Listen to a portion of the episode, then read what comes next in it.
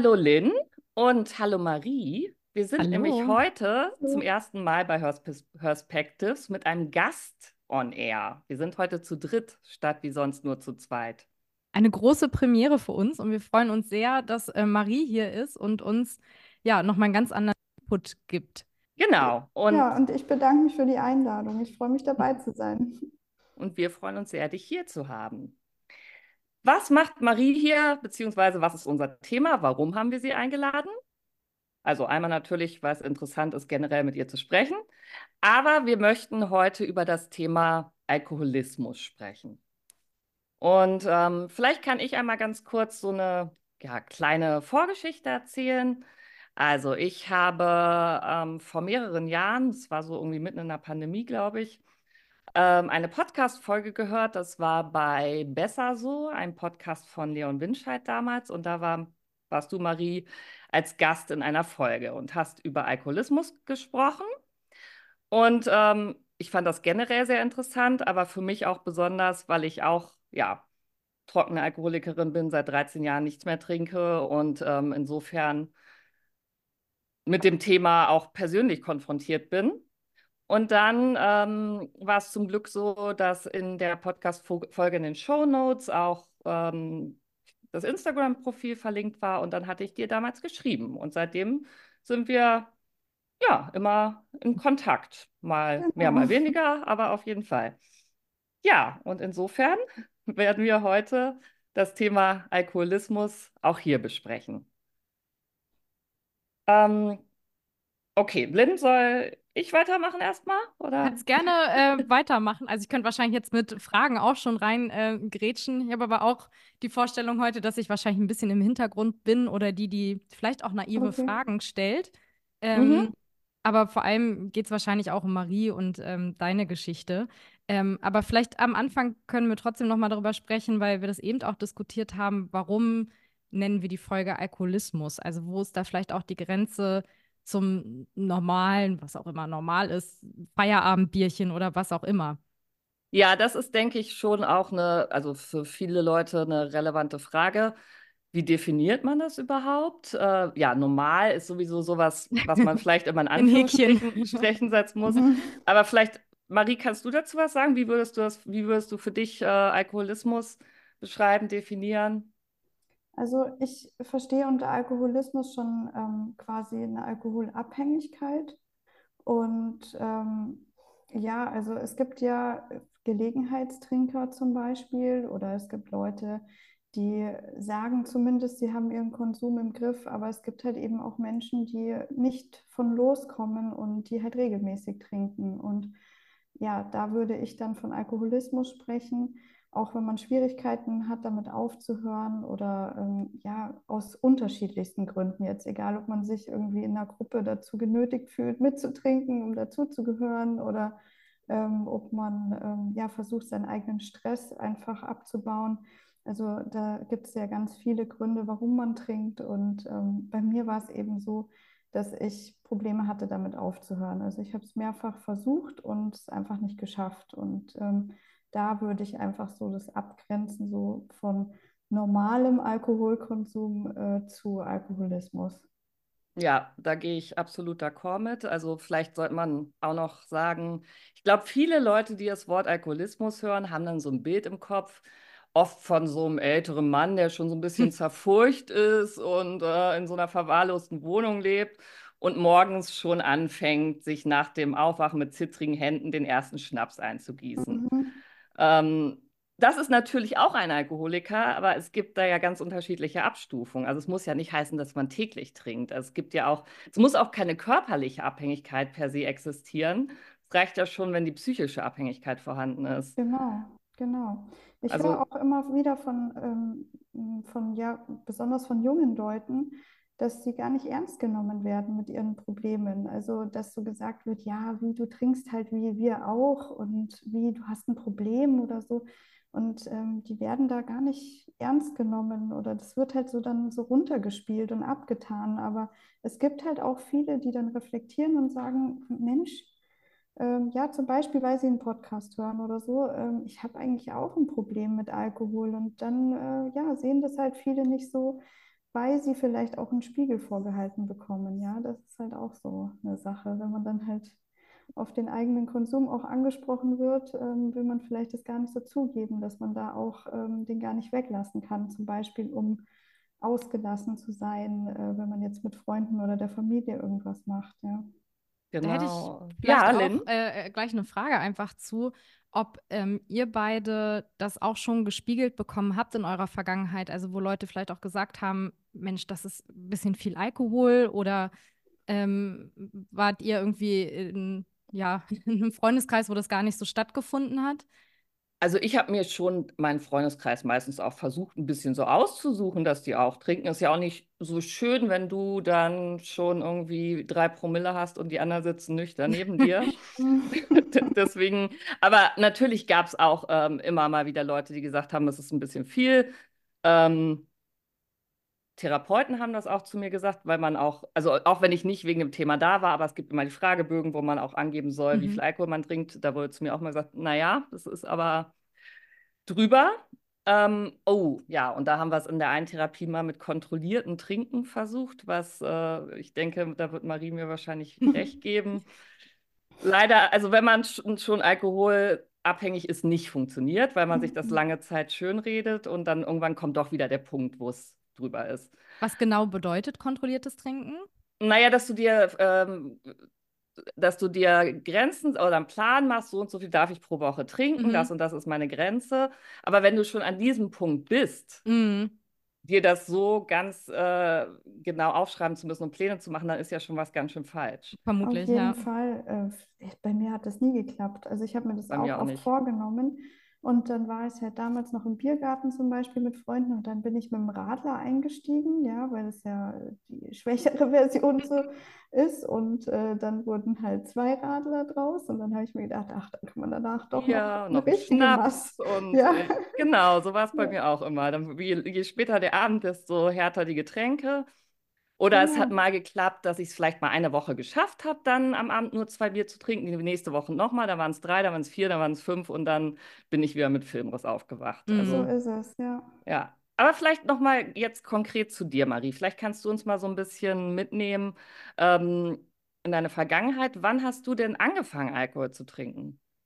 Ähm, ja, sehr früh. Also ich war da gerade 13. Da oh, ich auch. Ich auch. Auf so äh, Hope-Partys oder so und habe mich dann halt dort betrunken und ähm, ja, hatte dann selbst dort schon eine Alkoholvergiftung. Also das wusste ich damals noch nicht. Ich auch. Aber ich hatte mich halt da dann schon übergeben gehabt und ähm, ja, es war übel. Also und ich, ich hatte irgendwie halt auch ähm, ja gar nicht so den Plan, dass das, dass das gesundheitlich so schlimm dann ist, dass das solche ähm, Auswirkungen halt auch später auf mich haben wird. Und ähm, ja, das haben halt auch alle gemacht und man wollte da auch irgendwie cool sein und ähm, ja, die jetzt so, ich sag mal, die Streber oder so, die jetzt halt andere Dinge gemacht haben, die da brav in ihre ähm, weiß nicht, ihre, ihren Freizeitaktivitäten nachgegangen sind und dann äh, zeitig ins Bett sind oder so, mit denen wollte ich halt damals nichts zu tun haben, sondern mit denen, die halt einfach äh, ja, verrückter waren und äh, irgendwie die Eltern belogen haben und irgendwie halt äh, ja, heimlich dann irgend sowas gemacht haben, sowas Verbotenes. Und das war halt immer reizvoll. Und ich ähm, weiß einfach auch, dass das ganz, ganz vielen jungen Menschen so geht, ja. Es ist ja, ja auch was ganz Normales irgendwie. Man lernt sich ja da auch kennen in der Zeit. So war es bei mir auch. Ähm, es war auch so ein bisschen Gruppenzwang. Aber es gibt natürlich, muss man ja auch sagen, viele Leute, die das auch hatten, aber die trotzdem nicht alkoholabhängig werden. Ja, ja. Also bei mir war es auch so, als ich dann das erste Mal betrunken war, war es auch so, wie so eine Eingebung. Das habe ich gesucht. Also es war wirklich mhm. so ein, ähm, ich, ich glaube, ich wusste ziemlich schnell, dass das für mich gefährlich wird. Ich habe auch mit 15 Jahren in mein Tagebuch geschrieben, ich glaube, ich bin alkoholabhängig. Wow. Krass. Ja. Das ähm, ist krass, ja. Habe ich. Und ich, ich weiß noch, für mich war damals das Buch König Alkohol von Jack London. Ich weiß nicht, ob euch das was sagt. Nee, nee ich kenne nee? nicht. Okay. Ich habe es auch, wie gesagt, ich habe es damals gelesen und dann nochmal so mit 18 oder so. Aber das war für mich eine totale Eingebung. Also Jack London, kriege es jetzt auch nicht mehr ganz zusammen, aber der beschreibt darüber, wie er Schritt für Schritt immer alkoholabhängiger wird. Dann arbeitet er lange auf Schiffen, trinkt da ganz viel. Auf jeden Fall gibt es bei ihm dann auch immer wieder monatelange Phasen, wo er nichts trinkt, aber trotzdem, es geht dann wieder los. Und irgendwie, auch wenn ich sicherlich eine ganz andere Biografie habe als Jack London, habe ich mich da so wiedergesehen damals und ähm, dachte, okay, auch als Jugendliche, ich kann auch mal vier Wochen nichts trinken, aber dann äh, will ich wieder den Exzess. Mhm. Also bei mir ging es immer um den Exzess auch auf jeden Mhm. Fall. Ja, bei mir ging es auch darum, dass ich ähm, lockerer sein konnte. Also ich Das war auch. wirklich ein ganz anderer Das Mensch. auch. Also ich war immer ein sehr nachdenkliches Kind schon früher und habe immer so mein eigenes Ding gemacht und habe mich selbst im Kindergarten schon immer zurückgezogen. Und durch den Alkohol war ich so offen und da konnte ich dann mit allen irgendwie spielen, ausgelassen sein und so jeden Spaß mitmachen. Habe nicht so viel über ähm, ja, so eigene Probleme, die man halt hat, wenn man Teenager wird, nachgedacht sondern ähm, ja, habe einfach Spaß haben können und ähm, fand es halt lustig.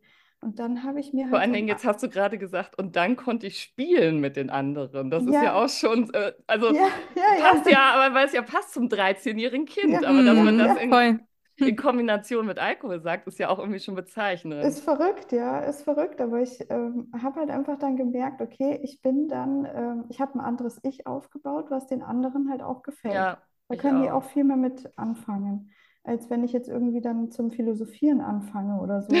Also ich habe Ja. mich schon früh für solche Themen interessiert, aber das war halt für die anderen nicht Hat so nicht gepasst, ja. Nee. Und ähm, um halt auch noch auf die Frage von dir, Lynn, äh, von Mhm. vorhin noch äh, ähm, zurückzugehen. Also ich hatte dann schon auch immer Leute um mich, die nicht so viel getrunken hatten. Ich hatte früher so eine beste Freundin, die fand es total doof, dass ich getrunken habe, ja. Ähm, und ich habe die dann immer überredet. Schrecklich. Ich hatte Mm. aber auch viele solche, solche Freundinnen, die ich dann überredet habe, also auch als ich älter wurde, ob das jetzt mit 18 war oder ähm, Anfang 20, wo ich dann gesagt habe, ach komm, trink doch da auf der Party und es wird doch lustiger und so und kannst auch ein Bier trinken oder hier einen Cocktail. Und ich habe die dann richtig dazu genötigt, irgendwie ähm, zu trinken. Das ist mir halt bis heute unangenehm, ja. Mhm. Das Also habe ich, habe ich aber auch gemacht. Also schlimm. nicht, nicht in dem ganz jungen Alter, aber später auch. Und ich habe dann auch angefangen, die Leute alle einzuladen, wenn sie nichts mehr kaufen wollten, Ja, damit die ja, mit mir ja. trinken. Ja, du auch? Ich auch, ich auch. Wenn die gesagt haben, nee, ich will nichts mehr kaufen, dann so, oh komm. Und dann habe ich dir einfach Bier Genau. gebracht. Und dann, hatten sie, dann stand es da und dann hatten sie keine Wahl mehr. Genau, und ab irgendeinem Pegel ist es dir eh egal, wie viel Geld du ausgibst, das bereust du dann erst am nächsten. Tag, ja. Und ähm, ich hatte dann halt nur vereinzelt Leute dabei, die dann halt gesagt haben, wenn ich mich dann halt übergeben hatte, und ich habe mich echt, also ab einer gewissen Zeit fast immer übergeben müssen, ähm, haben die dann gesagt, Mensch, trink doch weniger oder so. Aber es war nie jemand dabei, der mal ernsthaft gefragt hat, so, was hast du für Probleme? Warum trinkst du denn eigentlich so viel? Und wie, wie kommt es dazu? Hast du irgendwelche Probleme oder so? Es hat einfach so gar niemanden interessiert, weil irgendwann hat sich so der Freundeskreis wirklich so gewandelt oder ich sag mal der Bekanntenkreis, dass nur noch Leute da waren, die selbst getrunken haben oder halt irgendwelche anderen Sachen konsumiert haben. Und dann waren es nur noch so Partyleute. Und ja, da hat halt keiner gefragt, weil ja jeder auch dabei war und mich lustig fand. Und es war immer witzig, mit mir irgendwas zu machen. Mhm.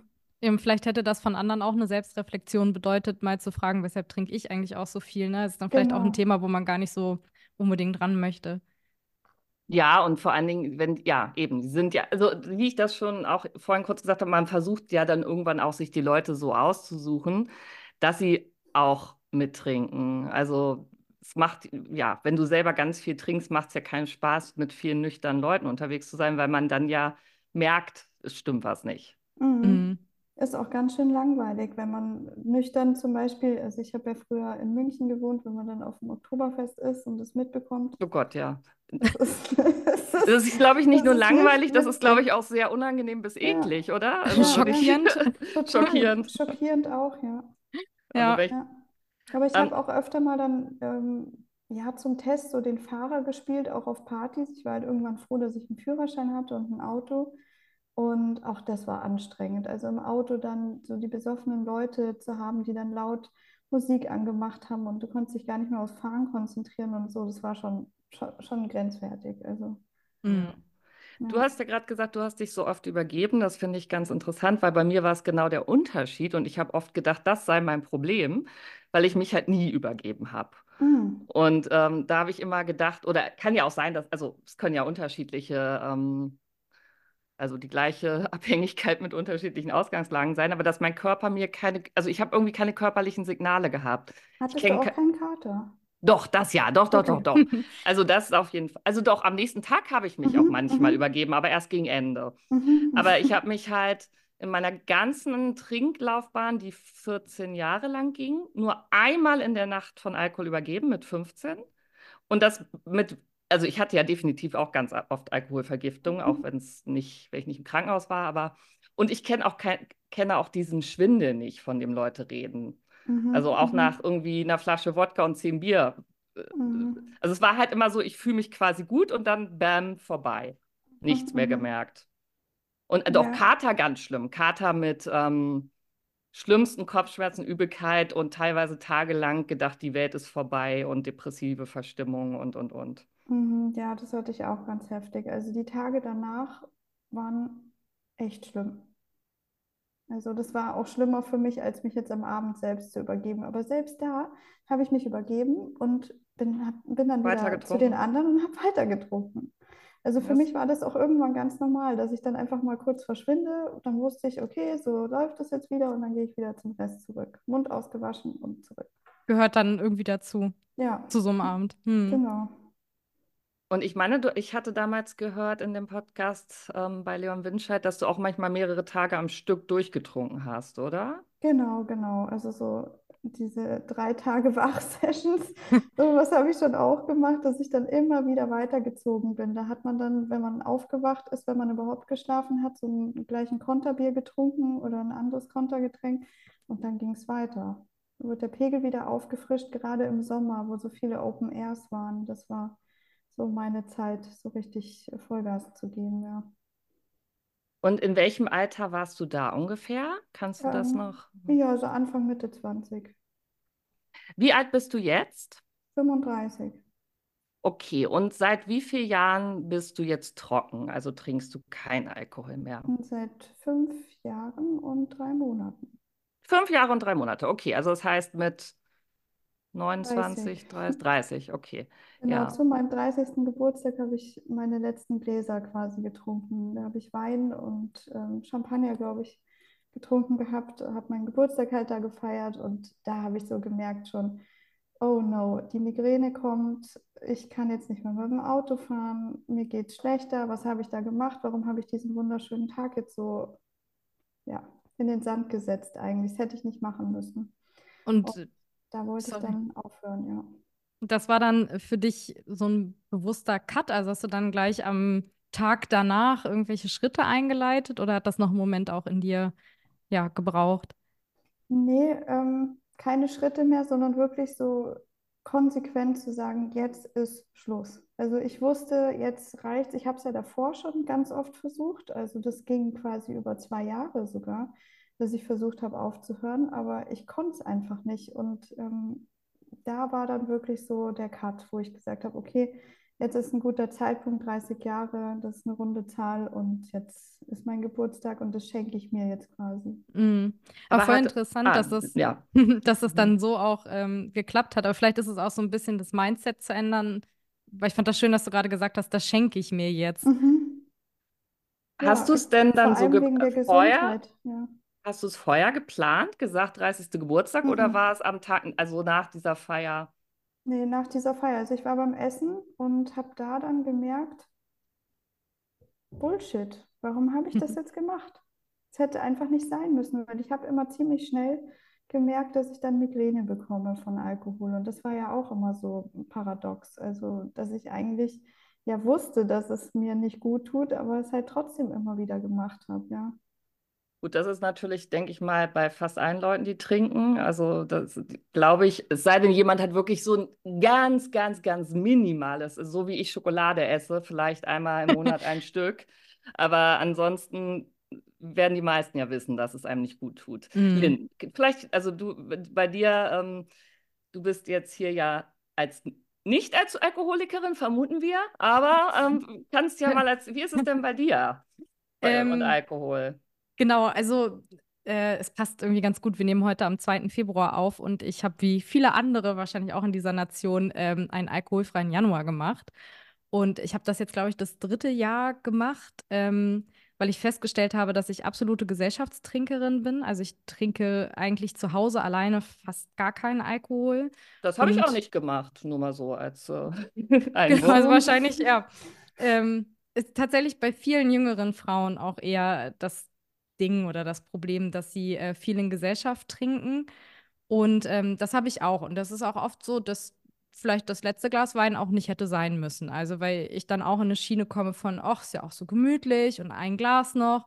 Und ich dann ähm, in diesem Januar auch merke, dass ähm, mir das eben dann in Gesellschaft auch fehlt zu trinken.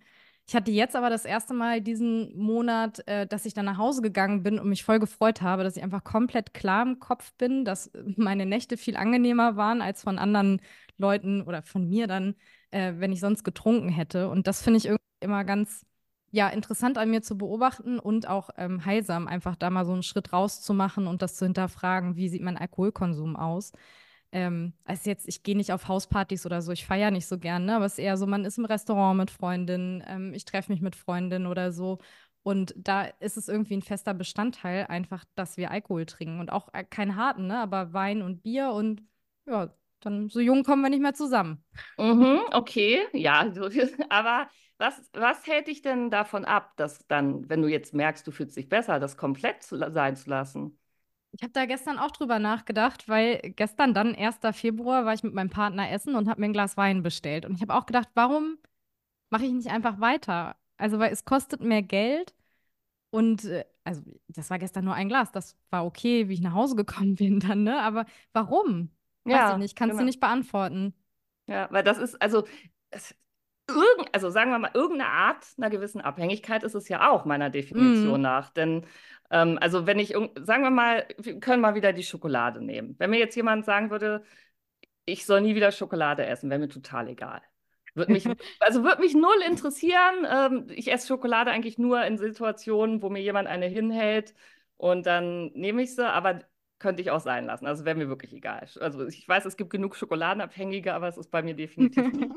Also das ist was, äh, aber ich denke mal, sobald es ist, ähm, ja, ich, ich, äh, es ist irgendwie so, dass ich es nicht sein lassen kann, ist ja irgendeine Art von Abhängigkeit meiner Definition nach schon da. Es gibt natürlich ganz verschiedene Abstufungen, aber. Mm. Ja, und nee. Gewohnheit. Ja. Gewohnt, ja, aber das mm. hängt ja oft halt, zusammen. Es ist halt so, dass der Alkohol so gesellschaftsfähig ja. ist, der ist überall mit dabei. Und mm. man wird ja auch im Restaurant schon so gefragt, ja, äh, weil du gesagt hast, du warst essen, so, ja, was trinken Sie dazu?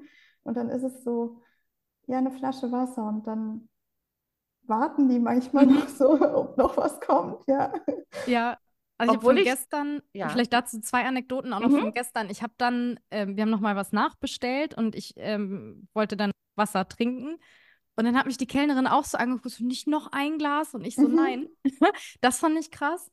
Und ähm, eine andere Situation, ähm, jetzt in dem Januar, wo ich nichts getrunken habe, ähm, also ich habe mir, vielleicht habe ich mir das auch eingebildet, aber ich, ich gehe jetzt auf die 30 zu, ich bin eine Frau, ich bin in einer Partnerschaft. Was ah, denken Leute, wenn ich keinen bist. Alkohol trinke? Mhm. Ich bin schwanger. Und da hat sie ähm, sehr nochmal drauf geachtet, dass ich ein alkoholfreies Bier bekomme, was natürlich auch super nett ist, weil es gibt unterschiedliche Gründe, weshalb man nicht trinkt. Ähm, aber auch das war mir fast ein bisschen zu viel, diese Sonderbehandlung in Anführungszeichen. Mhm. Und ich hätte beinahe gesagt, ich bin nicht schwanger. Ich, es ist nur alkoholfreier Januar oder was auch. Also es ist so völlig bescheuert, aber in was für Gedankenspiralen ja, man also irgendwie auch dieses kommt. Rechtfertigen. Ja, weil es mhm. anscheinend nicht normal ist, dass ich da eine Limo trinken möchte. Ja. Wobei, da habe ich jetzt gemerkt, also wie gesagt, bei mir sind es jetzt mehr als 13 Jahre, die ich gar nicht mehr trinke. Je länger das wird und je selbstverständlicher und selbstbewusster ich damit umgehe, weil ich mir selber einfach meistens keine Gedanken mehr drum mache desto ähm, selbstverständlicher reagieren die Leute meistens auch. Mhm. Also das ist bei mir mittlerweile wirklich so, ähm, ja, dass ich da über, also einfach sage, nee, keine, ich trinke keinen Alkohol und dann nimm. Ja, oder auch, was meiner Meinung nach ein ganz schöner Trend ist, es gibt zumindest immer mehr Restaurants und so, die auch zum Beispiel alkoholfreie Cocktails mixen. Und das war vor knapp über zehn Jahren noch ganz anders. Also das habe ich jetzt öfter mal, dass ich dann, dass die dann fragen, ja, wollen Sie eine alkoholfreie ähm, Variante, einen alkoholfreien Aperitif oder so? Das mhm. ist zumindest meiner Meinung nach ein ganz schöner Trend, dass da andere Möglichkeiten sich überlegt werden. Ja, das Gefühl habe ich auch. Also ich habe jetzt auch zunehmend, gut, alkoholfreies Bier ist ja irgendwie was Standard mittlerweile auf der Karte, aber auch alkoholfreien Wein und ähm, Gin. Also das ist mir auch in den letzten Monaten aufgefallen, mhm. dass das immer mehr kommt. Aber äh, ähm, wie steht ihr zu solchen Alternativen? Weil es ja irgendwo auch den Alkohol nachbildet. Mhm. Ja, also ich finde es schwierig, ähm, gerade jetzt für die Leute, die zum Beispiel aufhören wollen, mhm. zu sagen, ich steige da um. Da, das macht mit der Psyche halt auch was. Und da ist der Step wieder halt, was mit Alkohol zu trinken, einfach zu klein für mich. Und ich finde es nicht gut, aber ich lasse äh, Leuten das ja, wenn sie sagen, so, ähm, mir fällt es halt dann leichter, ja, dann ist es ja auch schön, weil dann achten sie ja trotzdem auf sich und ihren Körper und sagen, ja, ich lasse den Alkohol, der ja das Zellgift ist, den lasse ich weg, ja, ähm, ist ja okay. Also für mich wäre es halt einfach nur nichts. Ich, ich denke mal, so wenn ich jetzt anfangen würde, alkoholfrei irgendwas zu trinken, ich würde schon schnell, auch obwohl ich jetzt so lange nichts getrunken habe, echt wieder auf den Geschmack so kommen. Und das finde ich irgendwie mm. schwierig. Hm. Ja, das ist, glaube ich, auch, also kann ich total verstehen. Ähm, also zum Beispiel alkoholfreiem Bier fände ich auch schwierig für mich. Aber mhm. sagen wir mal so ein Aperitif, der dann einfach Saft mit, ähm, ja. das ist halt, das meinte ich jetzt eher, dass ja, es da ja, jetzt immer mehr Möglichkeiten auch gibt. Aber so ähm, Gin-Ersatz, weißt du, dass du es dann so richtig schmeckst, weiß nicht. Ja, das denke ich, muss, muss auch, also man kann es nicht generell sagen, aber generell, also auch jetzt besonders auch für Nicht-Alkoholiker und Leute, die vielleicht wirklich, ähm, denen es gar nicht so sehr um den Alkohol geht, sondern einfach wirklich irgendwie ein besonderes Getränk, dass da auch andere Alternativen geboten werden. Mhm. Ja, ich finde es gut, was es für Schorlen gibt, ja. Ja, das stimmt. Also, Total. wenn man dann mal so in dieser alkoholfreien Welt drin ist, entdeckt man auch ganz schön viel. Ja, das ist ja genauso, äh, wie wenn man jetzt zum Beispiel Vegetarier ist oder Veganer mhm. oder so. Es gibt immer mehr, was angeboten wird. Ähm, man interessiert sich nur nicht dafür, weil man halt nicht in dieser Bubble ist, sage ich jetzt mal. Ja. Das stimmt, ja.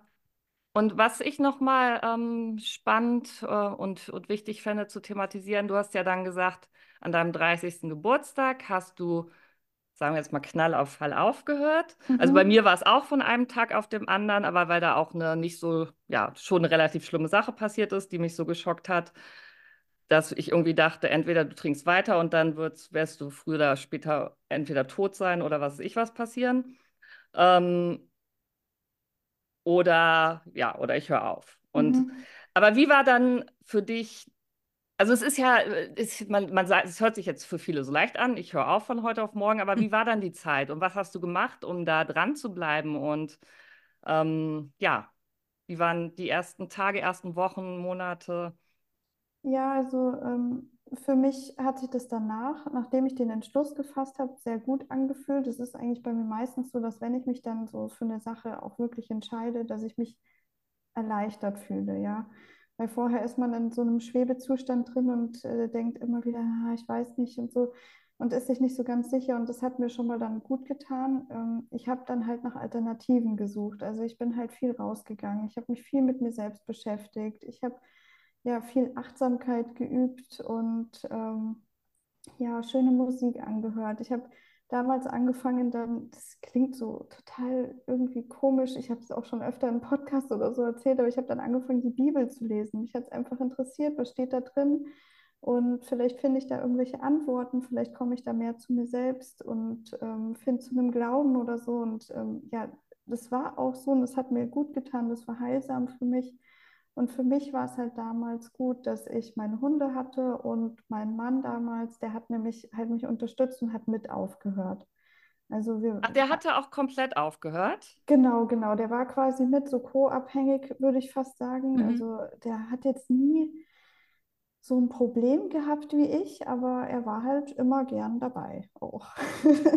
Hat halt auch immer gerne mitgetrunken. Und das war dann halt so eine Gewohnheit. Und es hat sich bei uns halt dann so eingeschlichen. Und ähm, ja, das war halt wirklich hilfreich, dass er dabei war und ähm, da mitgezogen ist. Also ich sage auch heute immer wieder zu jungen Leuten vor allem, macht schon begleitend eine Therapie. Holt euch Leute, mit denen ihr reden könnt, weil das ist sehr, sehr gefährlich, halt auch so einen kalten Entzug zu machen und das ohne Therapie.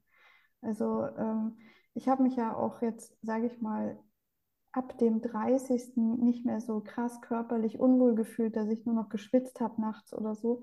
Aber die Zeit davor, wo ich ja schon versucht habe, das zu reduzieren und immer wieder aufzuhören, da habe ich mich echt elendig gefühlt. Also da waren auch die Depressionen krass und ähm, da waren immer wieder so Phasen, wo ich dachte, boah, für was mache ich das eigentlich? Aber eigentlich wusste ich es immer, ich tue es für mich, für meinen Körper, für meine Seele, aber ähm, da muss man schon echt stark sein, dass man dann halt auch das durchzieht und da durchkommt, weil es wäre schon leichter gewesen, einfach halt wieder anzufangen zu trinken und dann halt seine Sorgen zu ertränken, zu vergessen. Mhm. Ja. Was vielleicht, also bei mir war es auch so, ich habe ähm, ja auch, auch, wie gesagt, alleine aufgehört zu trinken. Ich habe dann ganz viel damals in einem Forum für Alkoholiker geschrieben. Das mhm. hat mir unheimlich, das habe ich mit 22 schon mal gemacht, weil ich ja auch öfter Phasen hatte, wo ich es probiert habe, mit dem Trinken mhm. aufzuhören, es dann aber nur ein paar Monate geschafft habe, aber da dann wieder. Das hat mir total geholfen. Ich war zu der Zeit auch in den Niederlanden. Ähm, da wäre es schwierig gewesen mit Psychotherapie mit der Krankenkasse und der Sprache. Also ich spreche zwar Niederländisch, aber es ist nicht meine Muttersprache.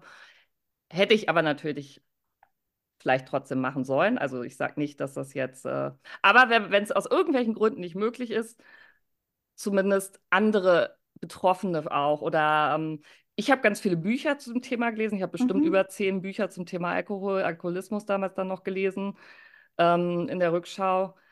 Aber was vielleicht noch ganz wichtig ist, ähm, damit jetzt nicht Leute irgendwie falschen Eindruck äh, bekommen, wenn jemand wirklich stark körperlich abhängig ist. Never ever einfach so von heute auf morgen mhm. aufhören. Da muss man in klinische Behandlung gehen und das da durchführen lassen, weil es sonst gefährlich werden kann. Richtig. Also ja. wenn es, ja, bei uns war es ja bei, also der Körper hat sicherlich sehr mitgelitten, aber primär das Psychische. Mhm. Aber wenn jemand wirklich stark körperlich abhängig ist, dann ist das natürlich keine Lösung. Genau, weil halt auch beides so leidet, ja. Äh, was ich noch sagen will, mir ist das damals ähm, so leicht in Anführungszeichen gefallen, weil ich halt in Österreich war. Also ich habe vorher schon den Entschluss gefasst, ich äh, breche so äh, meine Zelte ab und ich reise eine Zeit lang und ähm, das war der Game Changer für mich, weil ich weg von dem sozialen Umfeld bin, was mich vorher auch immer wieder da reingezogen hat. Ich will jetzt da keine Schuld den anderen geben, aber es war halt diese Gewohnheit ähm, dass man, wenn man irgendwie was halt unternommen hat, mit anderen immer wieder getrunken hat, weil eben der Freundeskreis dann nur noch aus, äh, ja, ich kann. Leuten bestanden hat, der halt, wo der Großteil halt getrunken hat. Und ähm, die haben jetzt nicht per se alle ein Alkoholproblem gehabt, äh, in meinen Augen, aber sie haben halt äh, ja auch nichts äh, Gegenteiliges gesagt zu mir. Zum Beispiel so, ja, hey, lass uns mal nichts trinken. Ja, mhm. also ja. ja, deswegen, also das war schon wichtig, ähm, sich da zu lösen, weil viele kommen halt einfach auch, das weiß ich halt durch äh, das Feedback, was ich so erhalte, kommen einfach nicht weg, weil sie eben immer in diesen Kreisen ja. sind, weil es halt Gewohnheit ist, ja. Ja, und dann ganz, muss man ganz halt dann wichtig. auch mutig sein und sagen so, nee, ich trinke jetzt gar nichts mehr. Ja. Das war auch für mich nicht leicht, als ich dann aufgehört habe. Also da kamen schon halt auch immer wieder mal Stimmen, wenn ich mich mit Leuten getroffen habe, so nicht mal ein Glas. Ja, das habe ich auch da. Also wie gesagt, ja. mittlerweile geht es alles, aber das habe ich auch sehr oft zu hören bekommen. Ja, und ich äh, habe dann gesagt, warum denn? Warum denn ein Glas? Was, was soll ich mit einem Glas überhaupt? Ja. ja. Also, das, also, bei mir war es ja auch so, ich hätte ein Glas war, war für mich nie interessant. Ich wollte für betrunken werden. Also ja. und äh, das Deswegen das, was Lynn jetzt macht beim Essen gehen zum Beispiel, das habe ich nie gemacht. Es sei denn, ich wusste, ich gehe später noch auf eine Party. Geht noch weiter. Aber, ja. Oder ich habe danach organisiert, dass es weitergeht. Also, weil dann genau. immer der genau. Punkt kam, so nach zwei, drei Gläsern, jetzt will ich aber mehr. Und dann, ähm, ja. ja, dann halt auch raus und ich wollte dann unter Leute, ich wollte, also bei mir war es auch ein großer Punkt, auch wie du das gesagt hast, Marie, ich habe mich irgendwie auch schüchtern und falsch oft gefühlt und besonders auch Thema Jungs kennenlernen in der, in der Mhm. Teenagerzeit, da habe ich mich Mhm. super schüchtern und falsch gefühlt und da habe ich dann das erste Mal gemerkt, wow, jetzt kann ich Anführungsstrichen locker mit Jungen reden. Mhm. Und das Mhm. war dann auch mal so ein Ding, wenn ich irgendwie, auch für Dates oder so, ich habe es immer organisiert, dass man sich trinken trifft. Ein nüchternes Date, das Ja. war für mich unvorstellbar. Geht gar nicht, ich weiß. War bei dir auch so? Ja, ja, Billard spielen gehen, aber in der Bar, wo es auch Bier gibt, Ja, natürlich. natürlich. Also, Ja. und ja, auch vielleicht nicht die beste Ausgangsposition, um jemanden gut kennenzulernen, aber ähm, Richtig. Ja, und da hatte ich auch halt dann so äh, ja, Erfahrungen gemacht, die will man einfach nicht gemacht haben. Also da auch so Abstürze gehabt und dann Ja. halt mit irgendwelchen äh, Leuten verkehrt, sage ich jetzt mal, wo man sich dann am nächsten Tag denkt, oh Gott, was habe ich da denn Ja, gemacht? das hatte ich das auch ich le- leider Zustand nie regelmäßig. getan. Ja, also Und schon wa- waren die Männer dann auch betrunken? Ja, schon. Also die meisten schon. Aber halt ähm, oftmals war es auch wie bei dir, dass ich einen Filmriss hatte. Also dass ich zum Beispiel in einem Club oder so war und dann gab es diese, wir haben das immer früher Frischluftklatsche genannt, dass du dann rauskommst Hm. und äh, dann erinnerst du dich plötzlich an nichts mehr. Also ich wusste teilweise nicht, wie ich heimgekommen bin. Ja, ich auch, ganz oft nicht. Ich Also hatte es auch ist, mal was Schlimmes, ich hatte auch so einen Zettel mal äh, auf dem Tisch liegen dann zu Hause. So, hey, ruf mich an und sag mir, wie es dir geht. Ich habe dich nach Hause gebracht von einem Fremden. Und ich dachte mir nur, oh mein Gott, ja, ja, also krass. s- sowas in der Art, also jetzt nicht genau die Situation, aber sowas in der Art habe ich auch oft erlebt. Oder dann hat, hat man sich im Freundeskreis erzählen lassen, was man den Abend noch gemacht Genau. hat. Und ähm, ich sage auch immer toi toi toi, gut, dass es damals keine Smartphones gab in meiner Zeit, keine, also ja wirklich, es wäre Hm. die Hölle gewesen. Oder Internet, was da alles als Schülerin dann ähm, nee, Hm. online, das will ich mir heutzutage gar nicht vorstellen, wie das dann ist.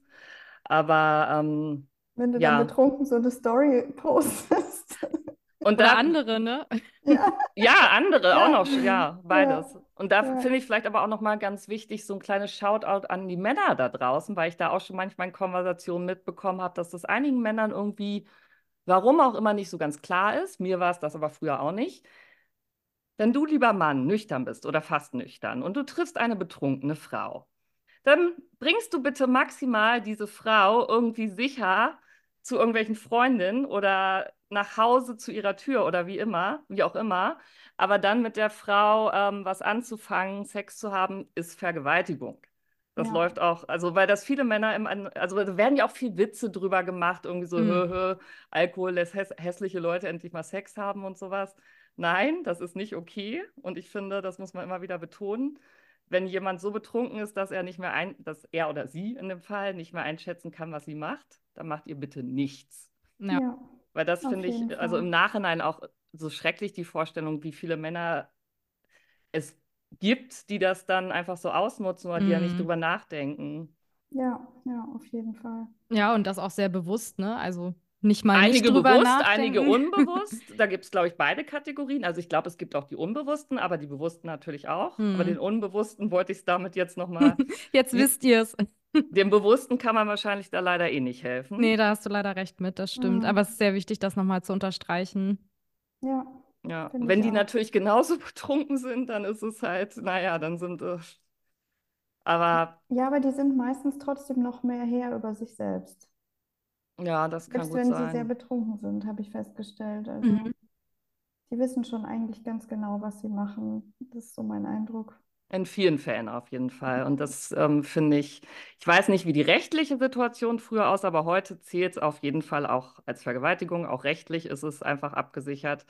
Aber ich finde, das muss auch noch mal mehr ins Bewusstsein dringen. Dass, oder sein, ist ja auch egal, ob Alkohol oder an- andere Drogen, was auch immer es ist. Aber wenn jemand nicht zurechnungsfähig ist, und das heißt ja noch nicht mal, dass die Person ausgenockt sein muss. Also nicht zurechnungsfähig ist man ja auch schon viel schneller. Ja, man muss sich, man muss sich halt auch als Mann fragen, gut, als Frau vielleicht auch, aber jetzt, weil wir die gerade angesprochen haben, was habe ich davon, wenn eine mit mir nur ins Bett steigt, wenn sie total betrunken ist? Ja, das, äh, aber das ist wahrscheinlich, Ja, das ist so sorry. ähnlich, was, was haben Männer von, wenn sie eine Frau bezahlen? Wenn, also das ist, Ja, ähm, gut, aber ich meine, ganz ehrlich, es ist ja totales Armutszeugnis, wenn eine natürlich, mit mir ins Bett natürlich, steigt, wenn Ja. sie sich ordentlich angetrunken hat. Also natürlich, schon, schon total. Aber, traurig. aber sch scheinbar ist das wohl einigen egal. Also super traurig auf jeden Fall. Ich hätte gern äh, auf jeden Fall jemanden, der sich bewusst für mich entscheidet und ähm, ja, das nicht nur äh, macht, wenn er unter Drogen steht. Ja. Nee, ich, Mhm. ich bin auch noch nie auf die Idee gekommen, einen Mann abzufüllen, damit er dann irgendwie äh, mit Ich mir auch mitgeht. nicht.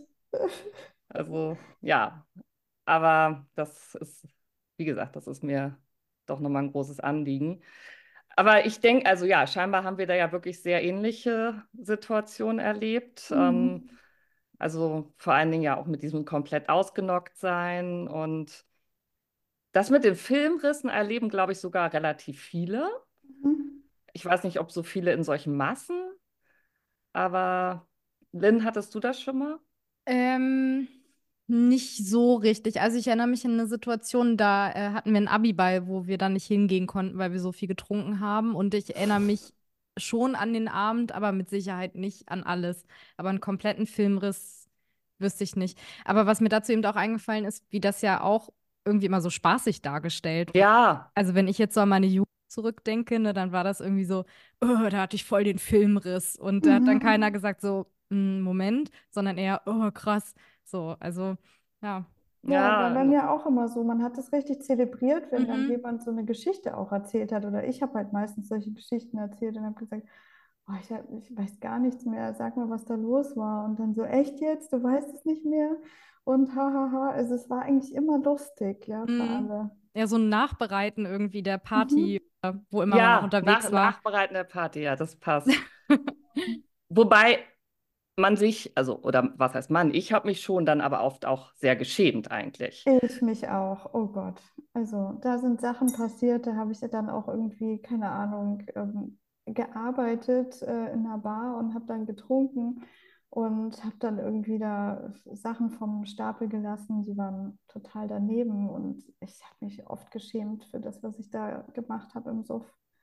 Also Ja, wirklich ganz oft. ich auch. Das, das war dann so ein Gefühl, so ein Schamgefühl, was dann wirklich teilweise wochenlang nicht wegging und dann Mhm. irgendwann wird es leichter. Was ich jetzt gerade noch mal, weil ich glaube, wir, also ein bisschen reden wir noch, aber so langsam, Schritt für Schritt geht es vielleicht auch mal weiter gegen, äh, auf das Ende zu. Aber wir haben ja jetzt auch einige Hörer, die sich das anhören und vielleicht die eine oder andere Person, die auch dabei ist und sich denkt, oh, ich weiß nicht, mein Alkoholkonsum könnte auch zu viel sein und vielleicht sollte ich da auch mal drüber nachdenken, nicht mehr zu trinken. Ähm, Marie, was würdest du da sagen? Was können die Leute machen oder an wen können die sich wenden? Oder wie, du hast vorhin schon gesagt, Therapie. Aber da Mhm. ist ja auch das Problem, gerade Mhm. heutzutage Mhm. kriegst du ja oft nicht so schnell einen Therapieplatz. Es kann ein Jahr dauern oder länger. Ja, das Ähm, ist genau der Punkt, dass man eben, wenn man gerade dann wirklich bereit ist, sowas zu machen, keinen Platz bekommt. Das ist sehr schade. Ähm, ich würde erstmal wirklich, und das gebe ich immer allen mit, wirklich diesen Konsum hinterfragen und nicht so sagen, ja, die ist ja Alkoholikerin gewesen, ähm, die hat viel zu viel getrunken, die hatte immer einen Filmriss, das habe ich ja alles gar nicht. genau, das Sondern muss dass nicht man, sein. Das ist auch genau, es muss wichtig. nicht sein, man muss nicht immer einen Filmriss haben und man muss auch nicht regelmäßig jeden Tag trinken oder ähm, massig viel trinken. Es geht wirklich darum, wie du es vorhin schon gesagt hast, um die Frage halt, warum höre ich nicht einfach auf, wenn ich weiß, dass es mir schadet, wenn ich weiß, Alkohol schadet dem Körper, es ist ein Zellgift, es hat wahnsinnig viele Nachteile. Ich habe die ja in meinem Buch da zusammengefasst gehabt. Das Und stellen wir übrigens auch in die Shownotes. Das hätte ich auch sowieso ach sonst noch erwähnt. Äh, Marie Ja, hat ein. Buch geschrieben. Das habe ich hier auch. Das hast du mir mal, ja mal geschickt. Das wird auf jeden Fall in den Shownotes auch verlinkt sein. Genau, und da habe ich halt auch ähm, so meine Gründe, die ich halt auch herausgefunden habe, ähm, niedergeschrieben, warum es einfach schlecht ist zu trinken für den Körper. Und da spielt halt nicht nur das ähm, äh, Physische mit rein, sondern auch das Psychische. Und wenn man denkt, dass man halt da besser ja, runterkommen kann und seinen Alltag bewältigen kann, dann belügt man sich halt meistens, weil ähm, man ist dann in so einem Teufelskreis drin, in so einer Spirale. Und es ist schon wichtig, das auch zu durchbrechen. Und da muss man halt natürlich differenzieren, trinke ich jetzt einmal im Monat, wenn ich irgendwie essen gehe, oder trinke ich halt echt jedes Mal, wenn ich mit Leuten unterwegs bin und warum mache ich das? Also ich finde es immer wichtig, sich zu fragen, warum trinke ich denn überhaupt? Warum bestelle ich nicht einfach was ganz anderes? Und ähm, dann ist es wichtig, was du auch vorhin gesagt hast, ähm, sich auszutauschen mit anderen. Ja. Also ob man jetzt Bücher liest, ob man Podcasts hörst, hört, äh, ob man sich im Internet, es gibt unzählige Seiten informiert. Ähm, oder halt dann wirklich in Foren geht oder mir zum Beispiel schreibt. Man kann mich auf Instagram anschreiben. Ich schreibe mit ganz vielen. Mich ähm, auch. Egal ob jung oder ob alt, ja. Und ähm, ich kriege immer wieder Zuschriften, die sagen, boah, ich habe dich gehört, ich habe dein Buch entdeckt. Und ähm, ich gebe dann halt auch immer so halt meine Tipps oder äh, schreibe halt ähm, über meine Erfahrungen, weil ich es ganz wichtig finde, dass man es immer wieder hört und dass man halt auch bestärkt wird von Leuten, die das durchhaben. Und das eigene Umfeld ist halt meistens da drin involviert und ist halt auch, äh, ja, entweder abhängig oder trinkt halt einfach auch so. Und äh, da bekommt man nicht immer so viel Verständnis. Und es ist dann wichtig, dass man halt auch lernt, sich so ja, mit neuen Leuten zu treffen oder halt zu verknüpfen, die ja halt auch aufhören und die den Weg halt auch gegangen sind. Und da wächst man dann auch rein und dann entwickelt sich da auch wieder was Neues draus. Und ich finde, es ist nie zu spät aufzuhören und nee, natürlich äh, einen nicht. anderen das, Weg ja. zu gehen. Ja. Also man kann das jederzeit machen, jeden Tag und ähm, man kann ja auch mal testweise auf Alkohol verzichten und dann schauen, ob es äh, einem besser geht. Und ähm, ja, ich finde, den Versuch ist es immer wert und es ist wirklich so, dass wir hier über eine Droge reden und sie Hm. wird halt nur Total. gesellschaftlich nicht als Droge anerkannt. So. Was vielleicht auch mit ähm, der Alkohollobby zu tun haben könnte, eventuell. Eventuell. Ja, aber was ich auch, also was du ja auch nochmal immer wieder erwähnt hast, was ich auch sehr wichtig finde, das Umfeld, also gerade wenn man wirklich ähm, gar nicht mehr trinken will und da irgendwie keine Rückendeckung bekommt oder Gegenwind, da muss man sich leider auch manchmal von Menschen trennen, Hm. die einem vielleicht auch irgendwie wichtig waren. Aber ich denke mir auch, wenn jemand das überhaupt, überhaupt kein Verständnis zeigt oder überhaupt keine Unterstützung liefert, dann kann man sich ja auch fragen, Hm. was sind die Menschen in meinem Leben? Also Was das heißt ja das nicht, dass, dass die Hm. alle Genau. aufhören müssen zu trinken, aber zumindest Verständnis zeigen, dann vielleicht auch nicht unbedingt in der Gegenwart trinken. Mhm. Also wenn ich zum Beispiel sage, ich höre jetzt auf zu trinken und vielleicht frage, wenn wir jetzt essen gehen, könntest du dann auch einen Saft trinken oder so. Wenn die Person Mhm. selber kein Problem hat und verständnisvolle Freundin oder Freund ist, dann sollte es ja eigentlich kein Ding sein. Oder die Person hat definitiv irgendwie ein Problem, würde ich sagen. Sonst, Wenn das Glas sein muss, ja, würde ich auch ja, mal also fragen. Nee, aber es stimmt schon. Na, Ja, ja. Man kann ja, man kann ja den anderen wirklich unterstützen, gerade in einer Freundschaft. Und ähm, ja, also ich wollte jetzt da nicht so unterbrechen, aber mir ist noch eingefallen, dass es wirklich wichtig ist, wenn es jetzt keine Therapieplätze gibt, dass man ja trotzdem ganz viele Anlaufstellen hat, wie zum Beispiel das Blaue Kreuz, die anonymen Alkoholiker etc. Es gibt ganz viele, wo man hinschreiben kann, die man anrufen kann, 24/7, auch kostenlos. Und ähm, es gibt Chats online. Es, es gibt äh, so viele Möglichkeiten mittlerweile, wo man wirklich ähm, ja, gut beraten wird und äh, auch so ja, Gruppentherapien machen kann oder so, dass man sich mit Leuten austauscht. Und da muss das nicht unbedingt dann die klassische Therapie am Anfang sein. Da kann man ja schauen, dass man einen Platz Ja. bekommt und halt ähm, ja, als erste Anlaufstelle dann entsprechende andere Organisationen, äh, Organisationen wählen. Ja, und teilweise ähm, sind da ja vielleicht auch die Leute, die einen noch besser verstehen als in der klassischen Therapie, weil da hängt es ja auch wieder sehr vom Therapeuten ab, kann man total Glück haben.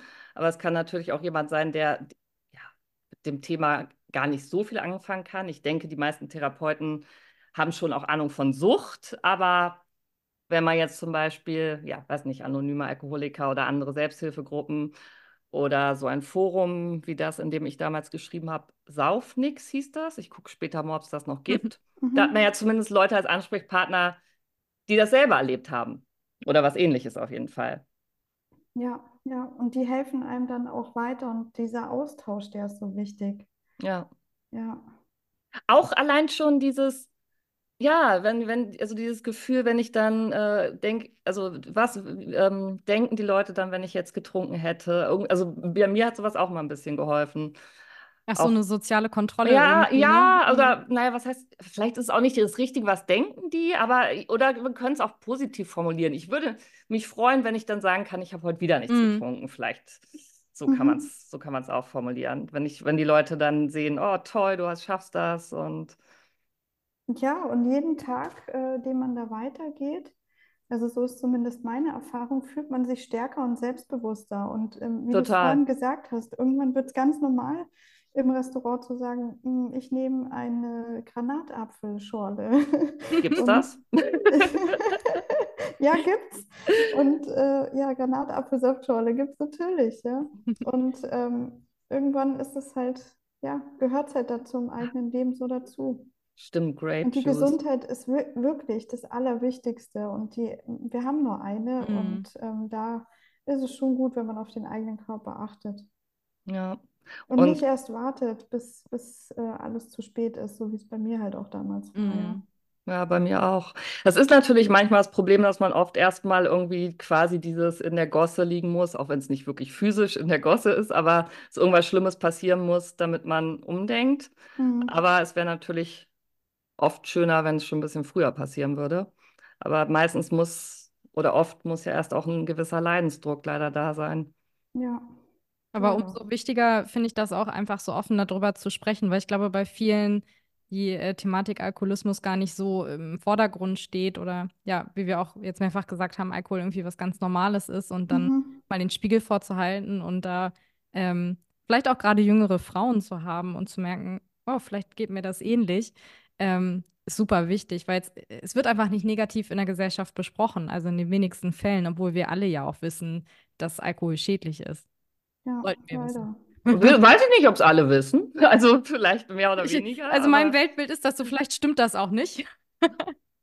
mm, ja, weiß ich nicht. Also ob es alle wissen.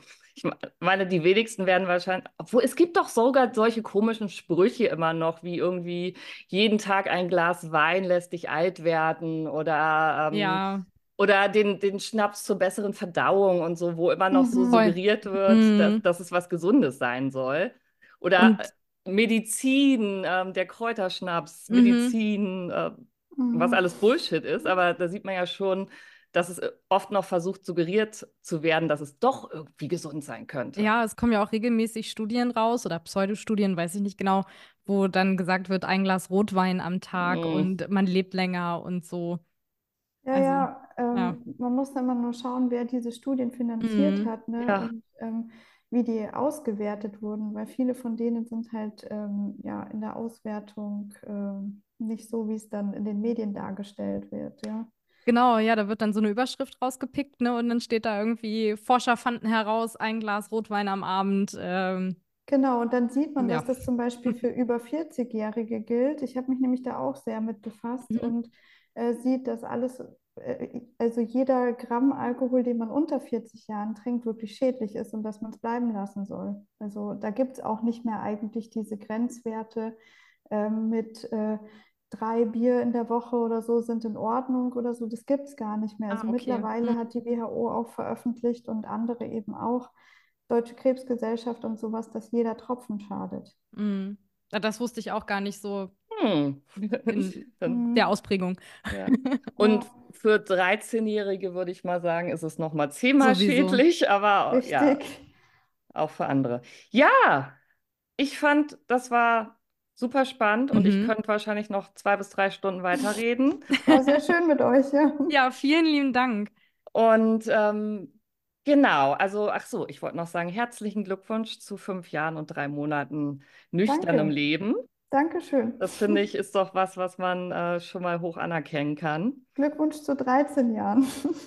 13 Jahre und ich habe die Monate, Moment, November, jetzt haben wir 13 Monate, äh, 13 Jahre und drei Monate. Sehr gut, perfekt.